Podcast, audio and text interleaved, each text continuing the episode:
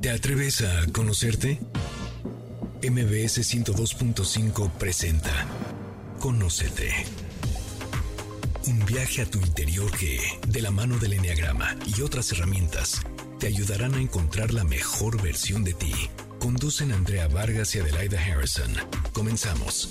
¿Cómo están? Bienvenidos. El día de hoy estamos muy contentas. Bueno, yo, porque Andrea Vargas el día de hoy no nos acompaña, pero le mandamos un cálido saludo. Y estamos en vivo desde el Bienfest en el Salón Candiles en Ejército Nacional. Todo el día vamos a transmitir desde aquí MBS 102.5. Primero vamos nosotras, Concha León Portilla con enlace 50 a, las, a la una de la tarde, Amores de Garra a las 2, a las 3 tenemos líneas sonoras con Carlos Carranza, a las 4 el Cocodrilo con Sergio Almazán. Así es que si quieren ver a Sergio Almazán, gran amigo, vengan aquí y ahí pueden ver en vivo el programa y luego el banquete del doctor Sargal a las 5 también será transmitido desde aquí. O sea que estamos de fiesta en MBS, ¿eh? gracias a toda la producción y a todos los directivos del canal organizaron que viniéramos a ver este festival, a participar en vivo. Vamos a exponer, después de ahí ya se pueden ir a mi presentación de Enneagrama en vivo, también aquí. Y bueno, ya que les di los anuncios parroquiales, les quiero dar la más cordial bienvenida a todos los que nos escuchan de lejos, en su casa, si están desayunando, lo que sea que estén haciendo. Gracias por prestarnos sus oídos, por acompañarnos, por estar con nosotros y como siempre nos tenemos una invitada increíble de verdad es un placer el día de hoy tener un tema que es súper importante porque además, ahorita les voy a decir quién viene, pero quiero platicar un poco de las quejas generales que escucho con mis alumnos, con mis coaches, con la gente que está cerca de mí. Mi esposa, y a ver, mi invitada no la he presentado, es sorpresa, pero quiero que escuche estas quejas para que después nos diga su opinión. Mi esposa me abandonó el día que nació mi primer hijo. Me siento descuidada por mi pareja porque él solo piensa en nuestros hijos. Mi esposo ya no me busca ni se me acerca. Lo único que le importa es trabajar para mantenernos y ya no me hace caso. En el caso de parejas que tienen hijos de otros matrimonios, claro, es que sus hijos siempre van antes que yo. Y bueno, estas y muchas otras quejas y cuestionamientos nos los resolverá nuestra invitada el día de hoy, que es Sari Gálaco. Gálico, Gálico. Terapeuta familiar sistémica y especialista en crianza consciente, relaciones de pareja y vínculo. Sari, es un gusto tenerte aquí con nosotros. Bienvenida. Y el tema del día de hoy es el reto de ser padres y pareja. Cuéntanos cómo estás, Sari. Bienvenida, primero que nada. Muchas gracias por la invitación. La verdad es que muy feliz de estar acá, muy feliz de, que nos escuche tu audiencia y muy contenta de compartir pues un poco de mi andar como psicoterapeuta, pero también como mamá, como esposa y como ser humano. Ay, gracias por estar y de verdad me encanta, estoy ansiosa por escuchar estas, estas, esta opinión o más bien estas respuestas que nos vas a dar tú, porque de verdad es un reto enorme cuando te vuelves madre o padre, seguir pensando en la pareja y no abocarte nada más a la familia. Entonces, bueno, lo primero que quisiera preguntarte ¿Qué es eso de el reto? O sí, ¿por qué es un reto ser padres y pareja? Claro, e, es un reto, voy a empezar a hablar del reto que significa ser pareja. Porque para ser pareja no podemos olvidar que siempre tenemos que regresar la mirada a nosotros mismos. ¿Quiénes somos nosotros mismos dentro de este, de este rol de ser pareja? ¿Quiénes somos nosotros mismos este, dentro de este rol de ser mamá, de ser papá? ¿no? Y entonces em, lo que comienza a pasar es que eh, la pareja se enamora, se encuentra un, un, montón de expectativas en la otra persona, un montón de anhelos en la otra persona y difícilmente encontramos como el balance de regresarnos la mirada a nosotros mismos, nosotras mismas y darnos cuenta qué es eso que tenemos nosotros que poner a disposición y a servicio de nuestras parejas. Ok, me encanta. Entonces, antes de empezar a pensar en la familia, porque claro que todo el mundo tenemos muy cierto que nos perdemos en la familia, pero también estoy escuchando que nos perdemos en la pareja. Y eso sucede mucho antes de ser padres. Por supuesto, porque nos perdemos también en todas las identidades que vamos tomando al ser pareja.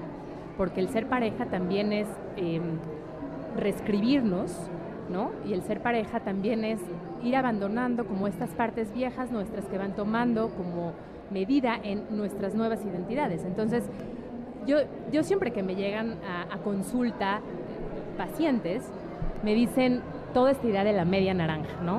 Entonces... Perdón, tuvimos un tema técnico, ya estamos de regreso. Sí, no, no. Decía que, que me, me dicen mucho mis pacientes este rollo de la media naranja. Y yo un poco lo que les regreso es, vamos a cambiar el enfoque y concéntrate tú en ser una naranja completa y busca en tu pareja que sea otra naranja completa. Y entonces juntos hagan el jugo más delicioso.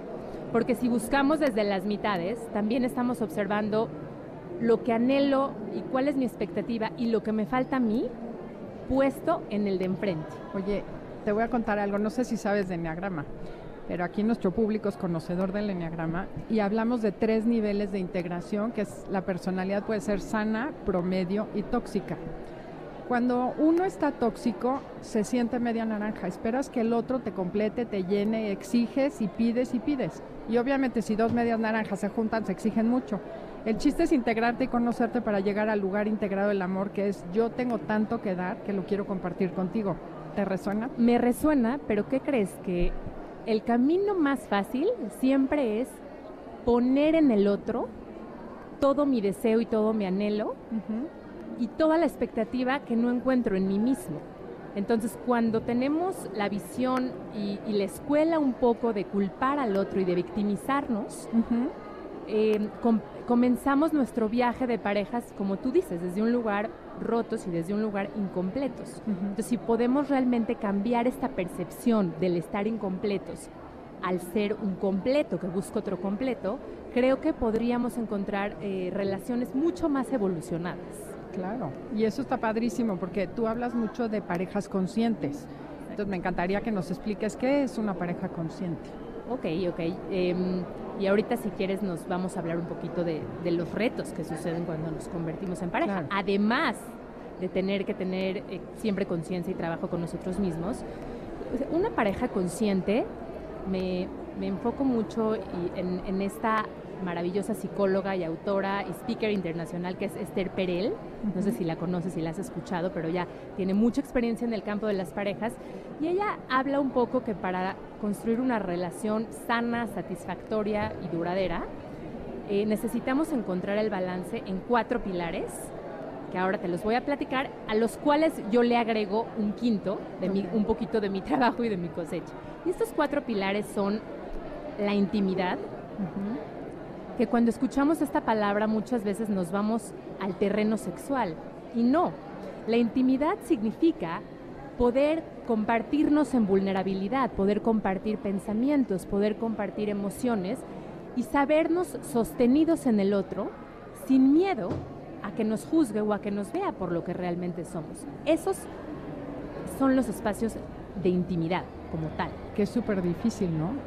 Es difícil y es, es muy profundo y también me gustaría que, que todos los que nos están escuchando generaran una conciencia de que una relación exitosa se hace, se trabaja todos los días. Claro, no te toca. Como digo siempre, Walt Disney echó a perder esto del matrimonio porque se casó y fue feliz para siempre. Nos engañaron durante 40 años y ahorita tienes que venir a cambiar la creencia, ¿no? Por supuesto. Y, y bueno, eh, Esther Perel también habla como un segundo pilar de la pasión, ¿no?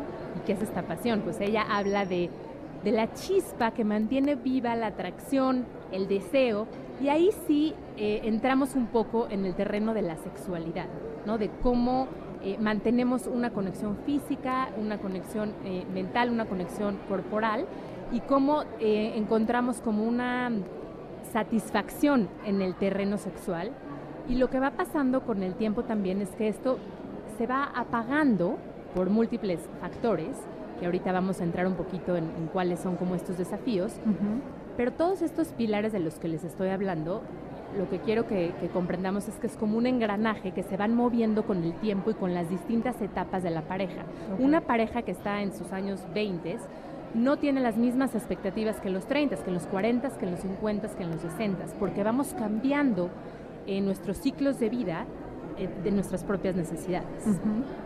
eh, El, siguiente pilar es, es el compromiso. Y esta es una palabra que creo que tiene como un significado que abarca muchas cosas. El, el compromiso es todos los días, el compromiso es la intención y la acción de trabajar conscientemente en esta relación, de construir una comunicación, de escucharnos, de conocer las necesidades de nuestra pareja y de estar abiertos a escuchar cómo estas necesidades también van cambiando. Oye, aquí no sé si me voy a meter, estoy tratando de hablar a nombre de todos los radioescuchas, ¿no? Que confunden compromiso con yugo o con cadena perpetua, ¿no? O sea, yo me comprometí en el altar y juré que iba a estar aquí, amarte y respetarte todos los días de mi vida. Y siguen viviendo en pareja, pero ya no se respetan, ya no se aman.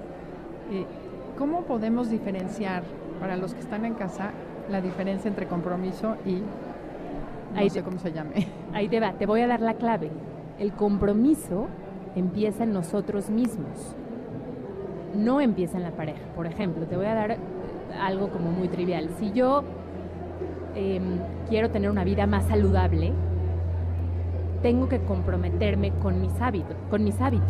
¿Cuál es la intención que tengo? Pues la intención es clara, quiero mantener un estilo de vida saludable. Pero entonces, ¿cómo eso se va a ver reflejado en la acción cotidiana, en la acción día a día? Y entonces cuando cambiamos la mirada y entendemos que el compromiso empieza en uno mismo, podemos un poquito sentirnos más libres en el otro. Porque si el, si el compromiso hace estas preguntas de qué quiero yo lograr en esta relación, no qué quiere tomar el otro de mí, entonces estamos un poquito cambiando la mirada de lo que es ser pareja. Qué padre. Te agradezco mucho porque sí es bien importante distinguir esto, ¿no? No se trata de qué me va a dar el otro, sino qué voy a darme yo a mí y el otro solo me lo refleja.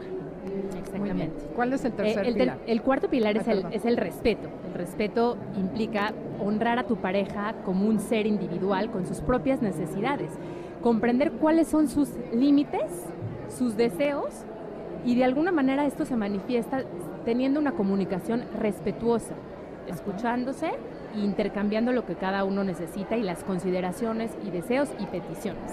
Y, y estos cuatro pilares yo le agrego uno, que es la autoconciencia y la responsabilidad personal. Pero más que ser un pilar extra esto, sería para mí el pilar o la vasija que sostiene todos los pilares. Porque si nosotros podemos encontrar de manera individual autoconciencia y responsabilidad, entonces vamos a estar al servicio de esta relación en un espacio no de víctima, sino de yo responsable yo me hago cargo de mí mismo, yo me hago cargo de lo que necesito y de comunicar esas necesidades, esas expectativas. Y entonces también genero conciencia de qué estoy necesitando yo y ya lo puedo poner al servicio de la pareja. Si te das cuenta, hablo mucho de un enfoque de pareja que está eh, centrado primero en cuál es nuestra responsabilidad, primero en quiénes somos nosotros. Está padrísimo esto y bueno, te voy a hacer una pregunta capciosa para irnos al corte comercial mucha gente dice, es que claro, si veo mis necesidades, me veo a mí y me satisfago yo, me vuelvo un egoísta y entonces ya no funciona la pareja. Te la guardo para el regreso del corte comercial. Estamos en Conócete con el Enneagrama. Eh, si les gusta el programa, les parece que es de servicio para alguien más, lo pueden escuchar en repetición el lunes a las 10 de la noche o bien en el podcast en cualquier plataforma digital a partir del lunes. Esperamos tus comentarios en Facebook. Enneagrama Conócete. Continuamos después de la pausa comercial. MBS 102.5. En Instagram, y Facebook nos encuentras como Enneagrama Conócete. Danos like. Conócete con el Enneagrama. El tema del día de hoy, el reto de ser padres y pareja con Sari Gálico. Y bueno, antes de irnos a un corte comercial, Sari, te pregunté o te externé algo que mucha gente me dice. Y lo voy a citar completo. Ay, es que desde que conoció el enagrama se ha vuelto tan egoísta. Desde que hizo yoga, es que se volvió loca desde que fue a terapia. Y es un poco la creencia popular de que si te conoces te vuelves egoísta. Y eso que estabas diciendo tú antes del corte, que es trabájate, conócete y responsabilízate de ti, puede confundirse con que, ay, ahora es muy egoísta. ¿Nos cuentas un poquito acerca de eso? Sí. Mira, yo creo que básicamente hay dos frecuencias a las que nos podemos conectar cuando estamos en una relación. el miedo o el amor. Cuando nos conectamos en el miedo, estamos tratando de poner todas las resistencias y, todo, y todas nuestras heridas a disposición de esta relación. Y cuando nos conectamos desde el amor, encontramos todas las certezas en el fluir y en el confiar. Entonces, sé que es algo un poco general este concepto, pero yo lo que te diría es, ¿por qué podría ser malo primero observar tus necesidades para después ponerte al servicio de alguien más? Y entonces me viene un poco un ejemplo de la maternidad, que eh, hilo un poco con esta conversación. Cuando somos mamás, ¿no? Eh, tú te subes en, un avión y puedes ver que te dicen la, máscara de oxígeno, primero te la tienes que poner tú para después podérsela poner a tu hijo. Entonces, si yo estoy primero cubierta y no estoy en una sensación de alerta donde, o donde mis necesidades eh, están como no vistas, estoy tranquila y me puedo dar en el otro en sostenerlo, en cuidarlo y en mirarlo.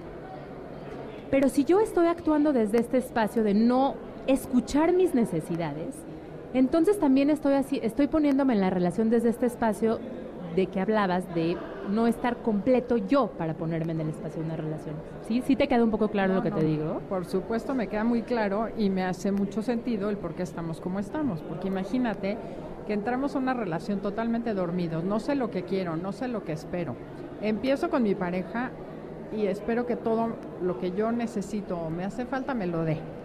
Y así se convierten en padres para diluirse todavía más en el ser padres. Entonces, se te olvida quién eres, se te olvida quién es tu pareja, se te olvida tu relación y acabas siendo unos padres bastante poco funcionales porque estamos llenos de carencias.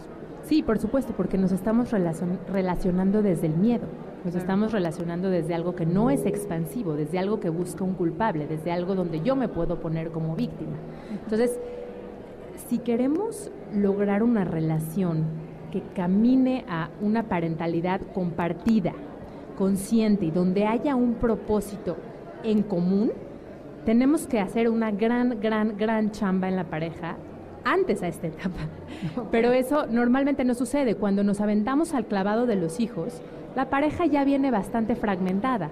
Ya la comunicación em, no siempre eh, se da de una manera adecuada, ya hay muchos reproches, distintas heridas y situaciones que van sucediendo a lo largo del tiempo que hacen que cuando nos aventemos al clavado de ser padres, pues nos sintamos como de alguna manera en, este espacio de no, estar completos y no ser este equipo. Y sé que suena como un poco idealista encontrar este espacio en la pareja, pero yo creo que si hay un compromiso de los dos individuos de trabajarse a sí mismos y de poderse mirar, y hay un propósito claro de qué quieren construir en la familia, sí se puede. Oye, es que yo creo que muchas veces, bueno, es mi caso, ¿eh? porque la que soy hoy no es la que era hace 35 años que me casé. Y sí digo, ¿qué pasaría, qué diferente sería si te sentaras a hablar de expectativas con tu pareja? O sea, me han tocado casos de mujeres que dice, la pareja le dice, yo me caso contigo pero no quiero tener hijos. Y ella cree ingenuamente que lo va a convencer. Y cuando llega el momento biológico para ella de ser mamá, el otro le dice, te dije que no quería hijos. Y es como, ¿qué parte no entendiste o escuchaste? Por eso se supone que primero hay que conocernos, hay que hacernos las preguntas que necesitamos y después hay que enamorarnos, ¿no? Porque resulta que nos enamoramos primero, nos aventamos a este espacio de vulnerabilidad y de repente esta persona no tiene en mente como un plan de vida nada similar al mío. No, pero además te lo dijo y no lo escuchaste. O sea, lo peor es que somos responsables al 100 de lo que nos pasa y luego empiezas a caer en cuenta que sí, sí te lo dijeron o te dijeron que estaba espantoso o que X y no escuchamos porque nos hacemos una fantasía. Sí, y, eso hablo un poco cuando digo que nos enamoramos. En esta parte del enamoramiento, donde ponemos un poco de las expectativas del ideal que tenemos en esta representación interna de quien queremos que sea nuestra pareja, creemos que se va a reproducir en este ser y le exigimos que así sea. Y le exigimos que responda a esa creación interna. de Walt Disney. Exactamente. Y entonces, de pronto, nos confrontamos con una realidad muy compleja en donde no está funcionando de esa manera. Entonces, primero, para que funcione, pero eso creo que nos vamos a ir al final, necesitamos dos seres completos, con un gran compromiso y propósito de lo que quieren construir y conformar en este sistema familiar.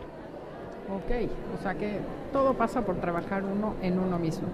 Y otra pregunta que te quisiera hacer, ok, ya somos papás, ya son pareja, ya vimos que pues no hay temas, o sea, se aventaron como alborras. otra de las comentarios o quejas que siempre nos hacen o que nos hacen muy seguido es, o pregunta, ¿quién va primero, la pareja o los hijos en una familia? Wow, e-, esta es una dura. muy dura, me fui con todo.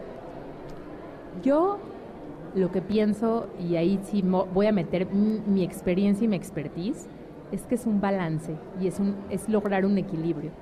Es, me puedo mirar a mí mismo primero y me pongo al servicio de estas dos relaciones como en una danza.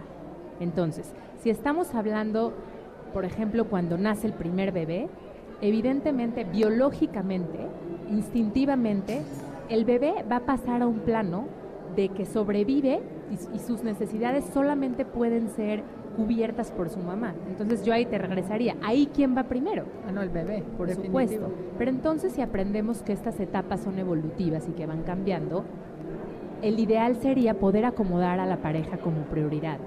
Porque a los hijos los vamos a acompañar en sus distintas etapas para lograr que al final sean seres independientes que tomen su propio camino y la pareja es quien se va a quedar en ese espacio de compañero de vida y de crear un proyecto en común.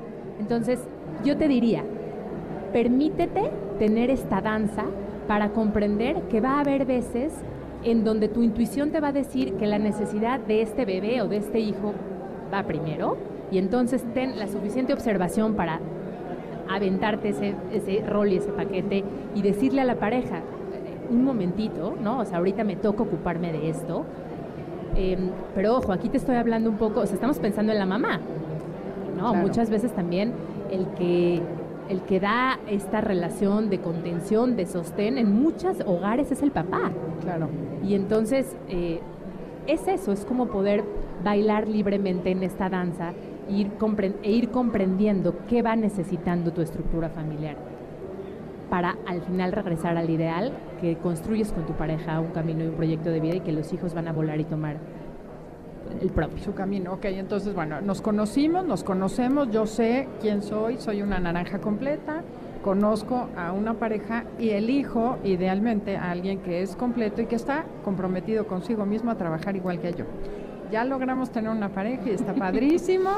Ya tuvimos bebés y evidentemente cuando los dos elegimos en ese plano tener un hijo, los dos nos vamos a comprometer y estamos conscientes de que ese bebé va a ser la prioridad por cinco años a lo mejor para la pareja, porque sus necesidades son indispensables para que salga adelante. Exactamente. Ahora vámonos unos 10 años adelante en el tiempo. y llegamos a esas parejas que tienen hijos de 15, 20 años, que ya te vuelves como cajero automático de tus hijos y empiezan los pleitos, la rebeldía de la adolescencia y ahí es donde sí se manifiesta esto que te digo, o sea, yo estaba pensando más en esta situación, ¿no? Que la mamá, pues no le grites hacia los niños y el papá, pues cállate y no lo defiendas y no lo consientas. Ese momento en que definitivamente no son uno, si no es un, no es un frente común, no son pareja, ya están peleándose, arrancándose a los hijos y que finalmente la madre siempre, bueno, no, la madre no, pero madre o padre escogen priorizar a sus hijos frente a esta relación. Entonces, ahí supongo, y tú dices, me mandaste, que la comunicación efectiva es muy importante. ¿Cómo podemos? Ya suponemos que ya somos una pareja disfuncional, metimos las patas en todos aspectos, escogimos por hormona, no por neurona, y ya vivimos esta situación desastrosa con hijos adolescentes, con complejas relaciones y dinámicas, porque además los hijos son muy inteligentes, jalan para donde ven que les conviene más. ¿Cómo salimos de ahí? Me, haces una pregunta capciosa porque lo, lo, primero que se me viene a la mente es entender cómo es que esta pareja sigue caminando en el terreno de la intimidad y no nada más son socios. Ah, ya son socios y roomies, ya no son pareja. Exactamente. Claro. O sea, yo hablo mucho de estas microsociedades cuando nos convertimos en, en padres. Porque primero somos pareja y todo está padrísimo, pero a la hora de ser mamá y papá y estar en la cancha, empezamos a compartir un montón de microsociedades, ¿no? O sea, la parte económica, quién va a trabajar, quién va a criar o cómo se va a compartir, eh, quién se va a hacer cargo de las necesidades de los niños, quién va a sostener, eh, cómo van a estar dadas las actividades de las tardes, cómo van a ser los viajes, ¿no? O sea, son un montón de microsociedades operando simultáneamente y de repente nos damos cuenta que en el espacio de intimidad, pues estamos muy lejos. Somos dos socios operando esta crianza. O sea, ya no hay sociedad, pero hay ya no hay intimidad. Pero hay un espacio de intimidad que se puede ver abandonado. Entonces, a esto que tú me dices, yo lo que te diría es, intentemos darle permiso a nuestra relación de que muera las suficientes veces que lo necesite para poder volver a renacer y reconfigurar quién eres, quién soy y quiénes somos para podernos renovar en, en las distintas etapas. Entonces... o sea, me estás diciendo que esa teoría de que cada siete años hay que renovar el compromiso matrimonial es una buena idea, aunque no sea de papel.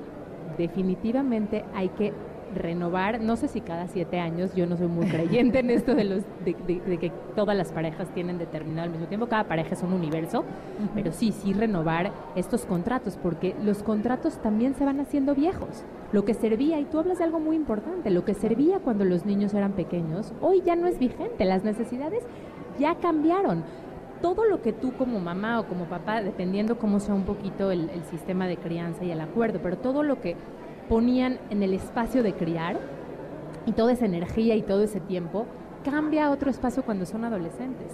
Cambia un espacio de seguir estando cerca, pero desde algo donde estamos como un poquito más como espectadores.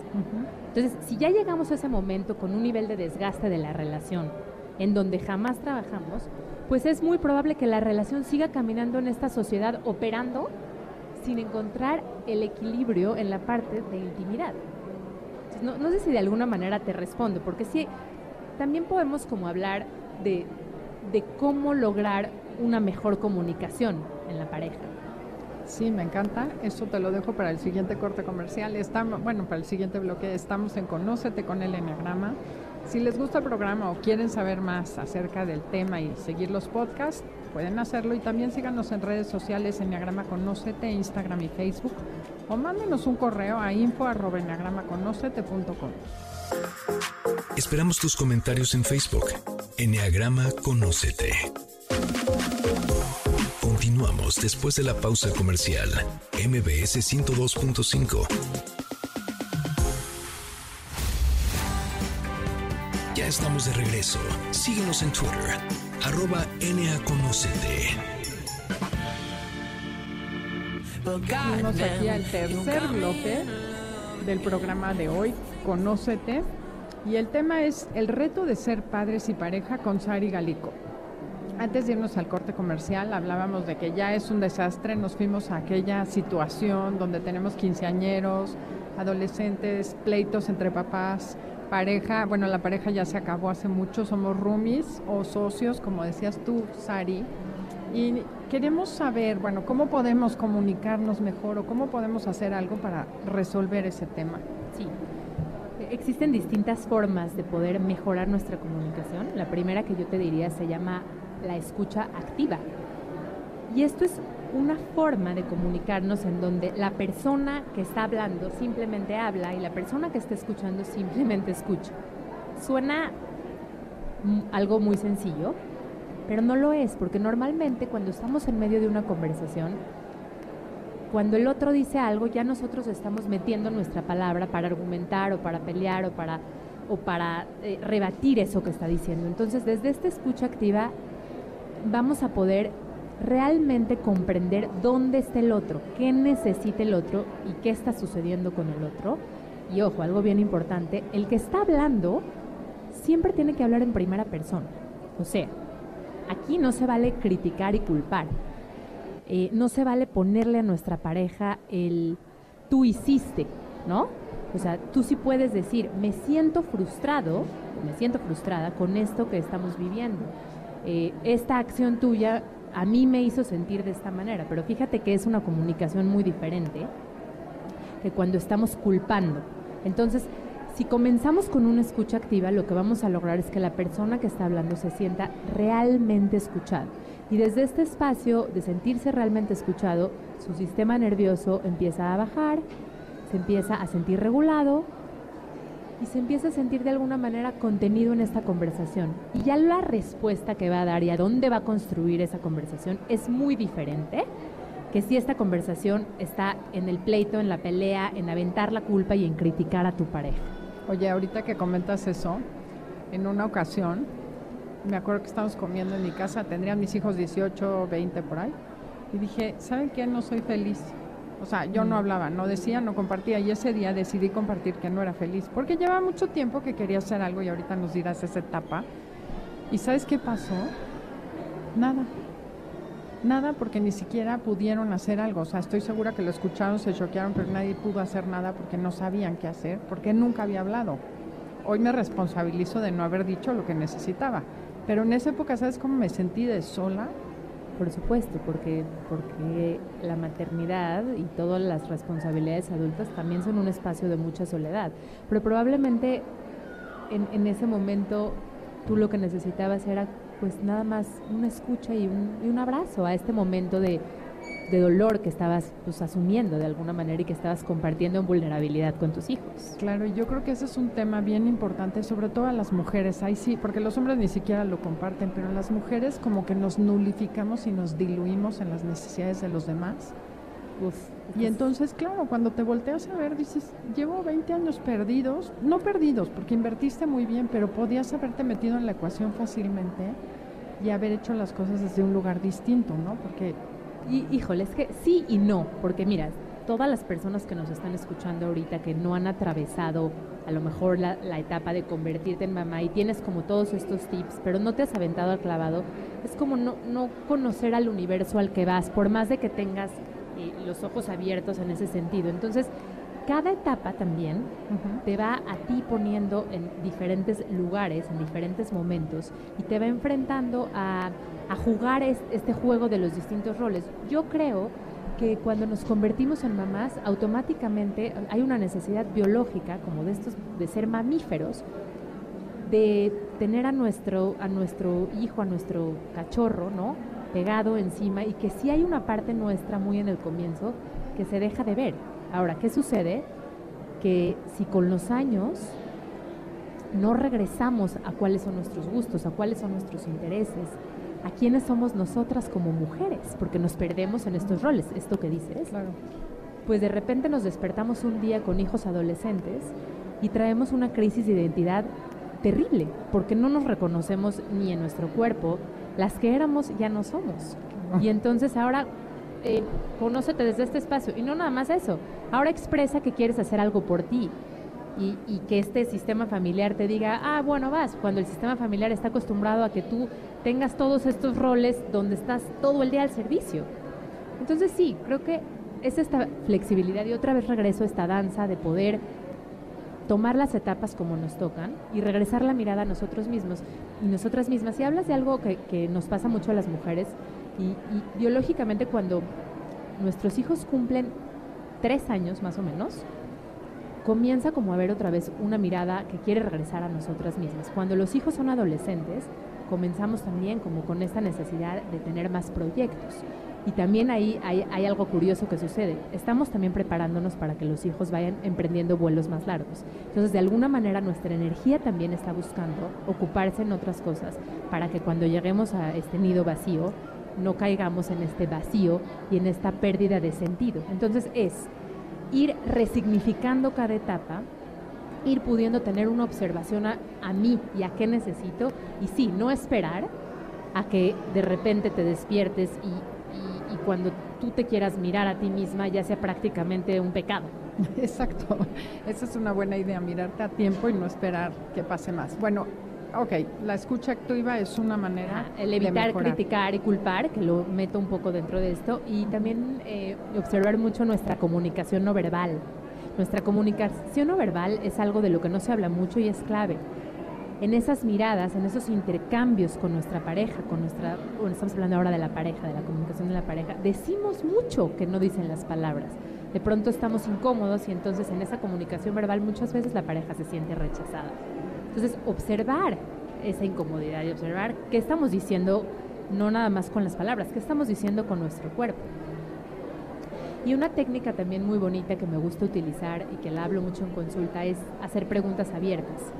En vez de hacer preguntas que acaben en un sí o en un no, vamos a hacer preguntas que abran una conversación, que inviten al espacio de intercambiar esta conversación. Por ejemplo, ¿tú cómo te sientes con respecto a esta decisión que yo estoy tomando? Si te das cuenta, tu respuesta no puede ser cerrada y no puede ser sí o no, no puede ser bien y mal porque entonces en, en mi propia pregunta yo te estoy invitando a abrir una conversación. Claro, en vez de informar, preguntar cómo te estás sintiendo tú. Exactamente. Y, y- la última sería validar y tener empatía con lo que nuestra pareja está diciendo. Escuchar desde un espacio del no juicio y validar sus emociones y sus sentimientos, mostrar empatía por sus preocupaciones, tener comprensión por, por la etapa de vida y por lo que está viviendo nuestra pareja. O sea, respeto, Volvemos a los cuatro pilares. Exactamente. Y tenemos que ir a un corte comercial. Esto es Conócete y el tema del día de hoy, el reto de ser padres y pareja. Esperamos tus comentarios en Facebook. Enneagrama Conócete.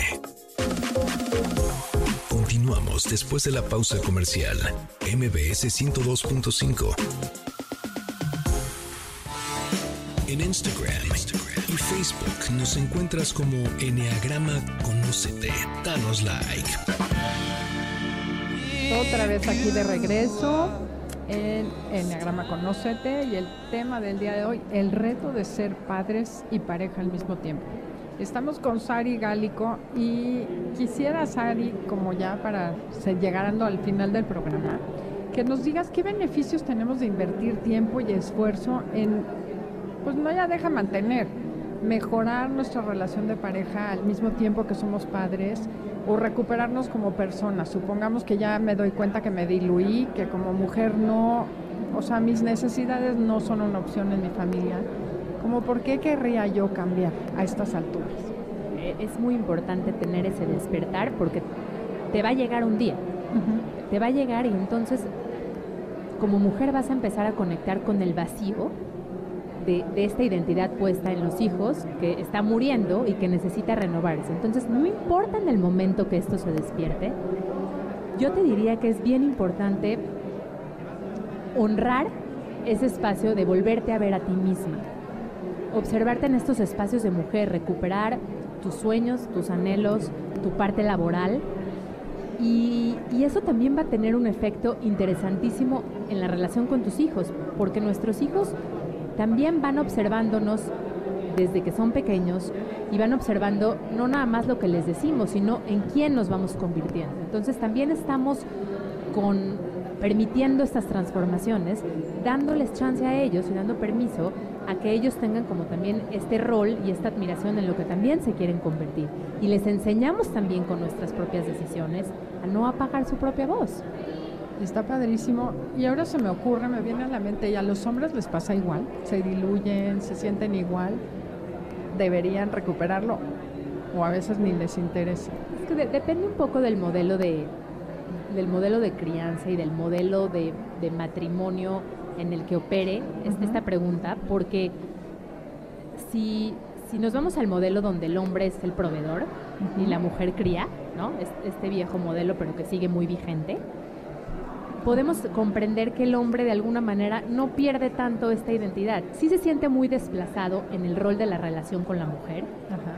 pero no tiene tanto esta pérdida de ide- identidad porque su involucramiento en la crianza No fue tan profundo. no es tan profundo. Ahora, cuando estamos hablando de una equidad en los roles, ojo, siempre digo, no existe el 50-50. Una equidad es encontrar el balance entre compartir esta crianza y compartir pues, toda esta parentalidad que, que, eh, en, en la cancha. Este, pues ahí el hombre también pasaría un poco por este proceso, Ok. dependiendo un poco. Oye, Sari, y se nos acabó el tiempo. O sea, se me fue como agua. La verdad es que ha sido un placer platicar contigo. Quisiera que nos digas, nos quedan tres minutos, ¿con qué quieres cerrar? Así una idea general con la que quieres que se quede todo mundo. Y luego nos dices tus redes, cursos o dónde te encuentras. Ok. Con, con lo que me gustaría cerrar es con que las personas que nos escucharon realmente tengan una reflexión de la importancia de trabajarnos primero a nosotros mismos. Antes de pensar en ser pareja, tenemos que observarnos a nosotros mismos y tener un compromiso constante de eh, de quiénes somos y de cuál es toda esta chamba y este camino de transformación que tenemos que hacer para llegar completos a una pareja. Y, y, poder comprender que tener este equipo sólido va a traer también muchos frutos y muchos beneficios para los hijos, pero que no vamos a poder caminarlo sin reinventarnos, sin renacer, sin redefinir y sin refrendar nuestros compromisos. Qué padre, está increíble y no perder el perder más bien el miedo a todo ello, ¿no? Siempre sales mejor y fortalecido. ¿Y dónde te encuentran? Cuéntanos. Mira, me pueden encontrar en, en Instagram, en, en, mi página que es psic, como de psicología, guion bajo, Sari con Y, Galico, y ese es, ese es en Instagram. Por ahí me pueden conectar y ahí están más datos míos y mi correo por si tendrían algún comentario, duda o si quieren llegar al espacio terapéutico. Padrísimo, muchísimas gracias. Y bueno, si no pescaron el Instagram, no se preocupen, mándenos a nosotros un mensaje y se los compartimos. Eh, pues nos da mucha pena irnos porque fue padrísimo el programa. Esto fue Conócete con el Enneagrama. Los dejamos con Concha León Portilla en la enlace 50. Y bueno, a todos ustedes les agradecemos muchísimo que nos hayan acompañado. Estamos aquí transmitiendo todo el día desde el Bienfest. Los dejamos, permítanme. Claro, claro, me dicen, anuncia tu conferencia hoy a las 6 de la tarde, los espero aquí en el Bienfest, vénganse, porque si no vinieron al radio, vamos a dar una conferencia a las 6 de la tarde eh, en vivo, bueno, obviamente, y me encantará conocerlos y verlos personalmente. Gracias, esto fue Conócete, en ausencia de Andrea, soy Adelaida Harris. Te esperamos en la siguiente emisión para seguir en el camino del autoconocimiento. Conócete, MBS 102.5.